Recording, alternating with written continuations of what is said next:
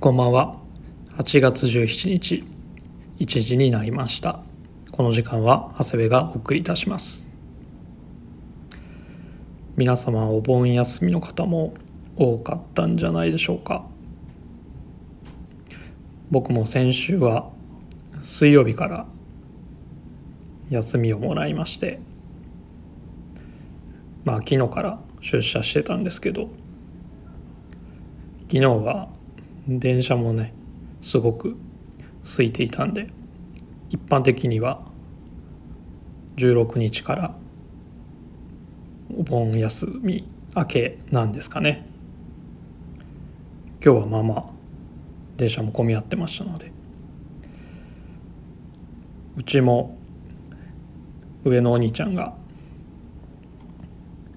部活のね合宿に行ってる間に1泊2日で軽井沢に行ってきましたけど、まあ、コロナは高止まりしてるもののまあ公式にはね何の制限もない久しぶりのお盆休みでしたね。まあもちろん皆さんマスクはしてますしお店入る時は消毒もして感染対策には気をつけていましたけどもね。まあ高速道路の渋滞もそんなひどくはなかったですけどもまあまあありましたしまあ軽井沢もねまあ基本的には1車線しかないんでまあ車も混んでましたしまあランチタイムではね人気店はもうどこも並んでましたからね。まあ観光でをなりわいとしてる人たちは本当にほっとしたところもあるでしょうね。まあもちろんそれなりのキャンセルも出てたとは思うんですけども。まあかなり苦しい期間をね過ごしていたと思うので。まあ渋滞とか人混みとか個人的には好きな方ではないんですけどまあその軽井沢のねにぎわいを見てまあ自分もなんか安堵感っていうかねなんか嬉しい気持ちにはなりましたね。やっぱりこういうところはにぎわいがないといけないなっていうのをちょっと改めて感じた旅行でした。鍵本屋っていうねお蕎麦屋さんに絶対行くんですけどまあ久しぶりにその美味しい蕎麦も食べられたんでもうそれだけで満足でしたね。あとはねもうゆっくりさせていただきました。まあひたすらコラージュ作ってドラゴンズの試合チェックして。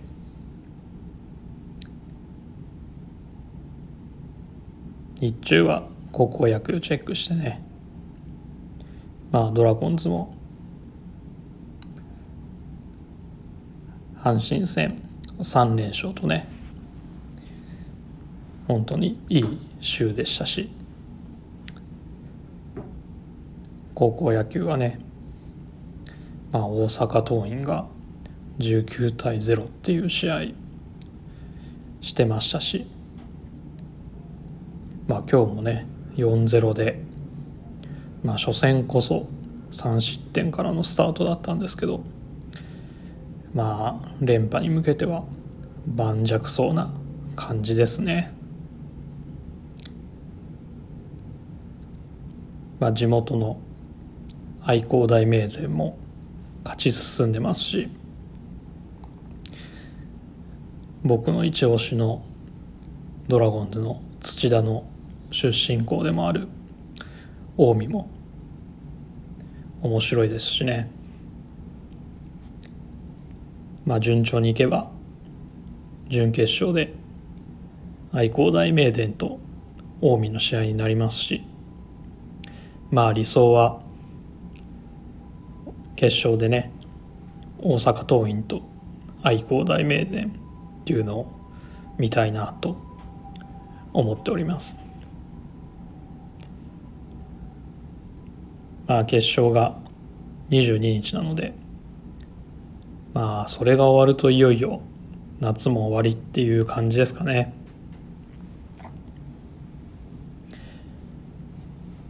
8月終わるとね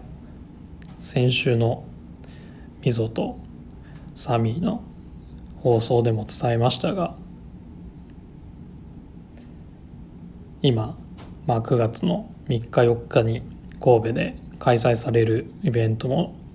のね仕込みもしてますけど僕も9月の3日と4日は神戸に伺いますのでビームスプラス好きな人もそうでない人もまあこんなね盛りだくさんのイベント今までやったこともないですから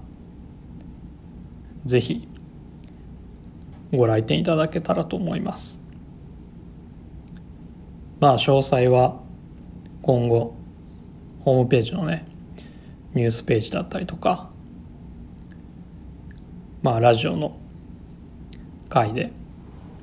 少しずつお伝えしていけたらなと思っております。ではそろそろ始めます。長谷部慎之介の「オールナイトビームスプラス」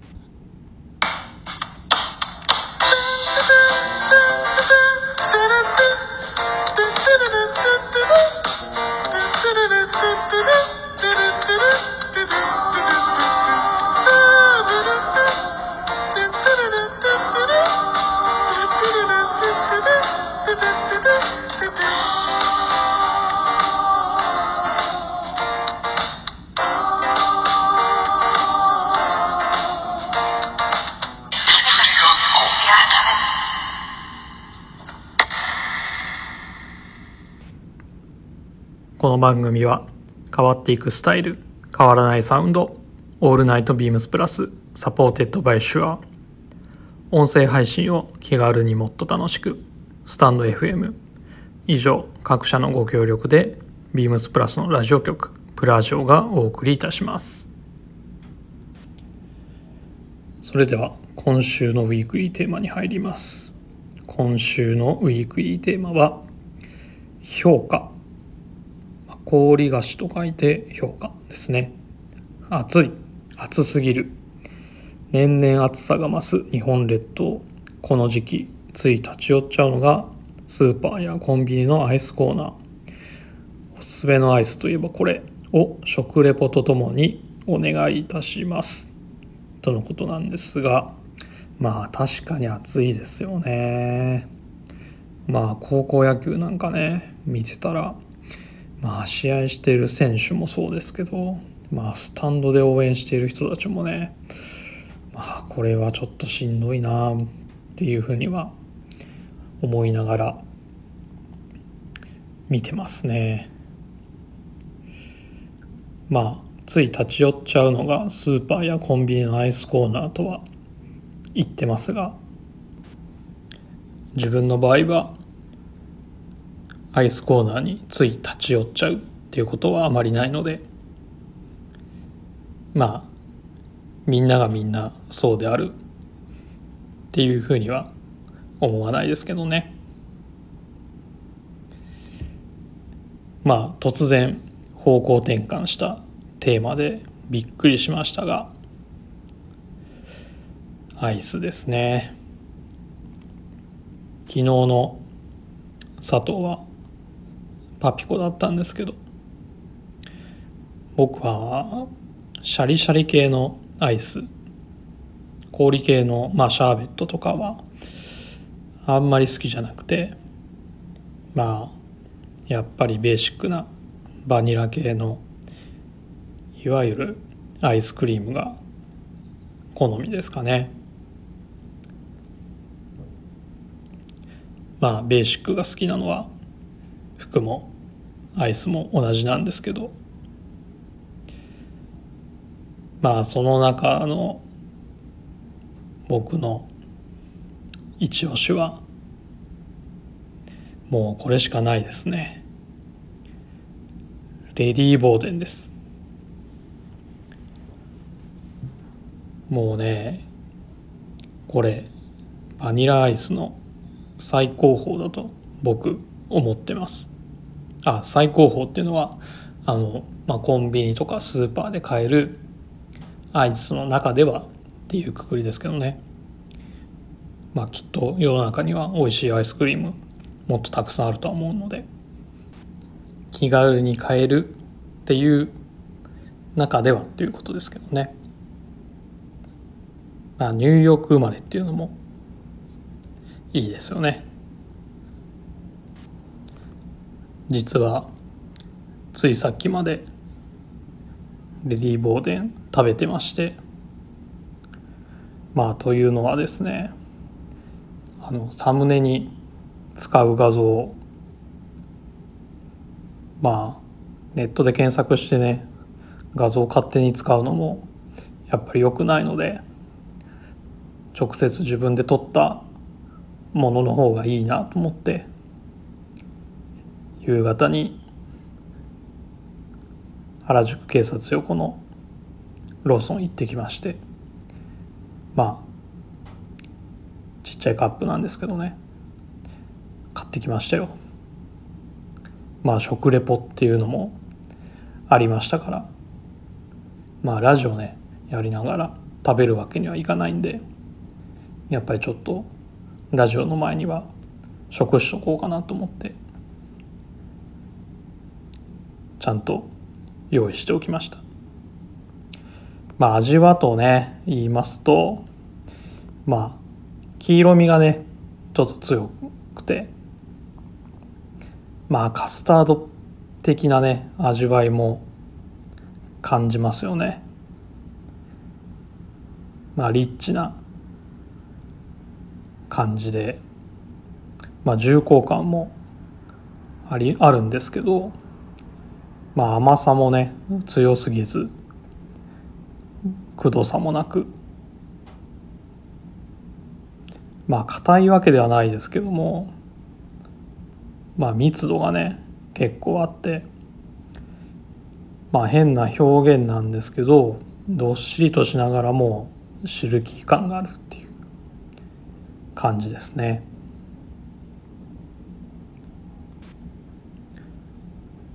ちなみに今年で日本発売50周年みたいですよ。まあ高級アイスの先駆けですよね。もう今やアーゲンダッツがその代名詞ですけど、まあ、僕が子供の頃の高級アイスといえばもうレディー・ボーデンですよねうちにも子供の頃によく母親が買ったレディー・ボーデンが冷凍庫に入ってたのをすごく覚えてますなのでもしかしたら同年代のリスナーの方はまあ僕と同じく子供の頃食べていた方も多いかもしれないですね。まあテレビ CM もよくやってましたし印象的なんで今でも耳に残ってますよね。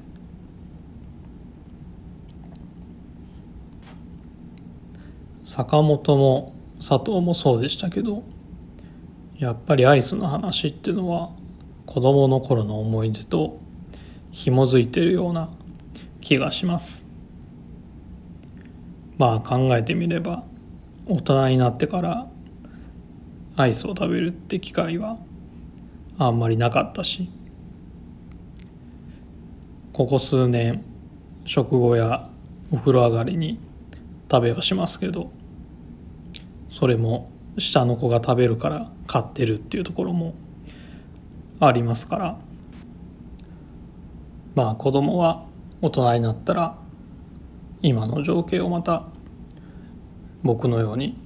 思い出すんじゃないかなっていうふうに思います。まあそういう観点から言うともう一つ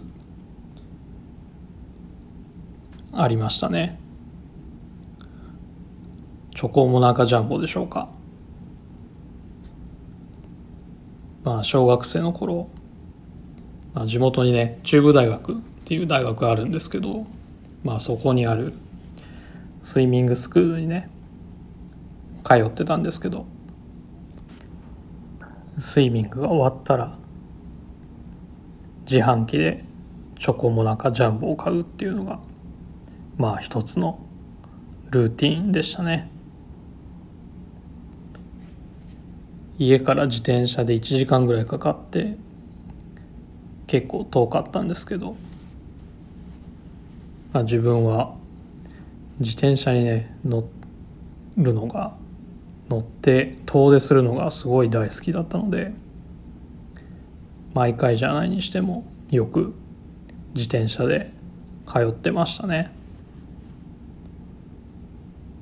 まあその当時は80年代なんで同年代の友達はまあ宮田とかブリヂストンとかナショナルの6段変速のね黒のスポーツタイプをみんな乗ってたんですけどまあ80年代に小学生だった人はねあれだあれだと今頭に思い浮かべてると思うんですけどまあみんなねそういうのに乗ってたんですけど僕はやっぱへそ曲がりなんでしょうかね。マングースの BMX だったんですよね。赤のね。しかも26インチ。まあだいぶねだって買ってもらいましたね。近所のおっちゃんのやってる小さい自転車屋さんに取り寄せてもらって。もうねこれは嬉しかったですね。まあ田舎なんで周りにね BMX 乗ってる友達なんかもいなかったですしまあマウンテンバイクなんてね出てくる前だったからまあそんなのもねなかったですしもう嬉しくてね毎日乗り回してましたね。まあ田舎でそんなの乗ってたら目立つんで悪いお兄ちゃんにも絡まれたりもしましたけどもね。まあ鍵もしてなかったんで最終的には盗まれて終わりましたけど。でねまあ全然話違う話になっちゃいましたけどまあそんな具合にアイス一つでいろんなことを思い出しますね。まあ今じゃチョコモナカ一つ一袋ね食べれないですけどねあの量は。半分でお腹いっぱいなんでミニチョコチョコモナカあったら逆に僕らの年代の大人には売れるんじゃないかなと今ふと思ったりもしました。皆様の好きなアイスは何でしょうか？これは世代によって多分全然違うんでしょうね。皆様からのレターお待ちしております。レターを送るというページからお便りを送れます。ぜひラジオネームとともに話してほしいことや僕たちに聞きたいことがあればたくさん送ってください。メールでも募集しております。メールアドレスは bphosobu gmail.com bp.hosobu.gmail.com gmail.com ツイッターの公式アカウントもございます。beams アンダーバープラスアンダーバーまたは「ハッシュタグプラジオ」をつけてつぶやいていただければと思います。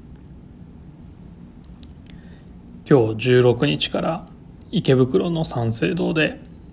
恒例の古本祭りが始まっております。今日行けなかったのは残念ですけどまあ週末あたりチャンスがあれば行こうかなと思っております。皆様もお時間あればぜひ覗いてみてください。それでは今週はこの辺で。また来週。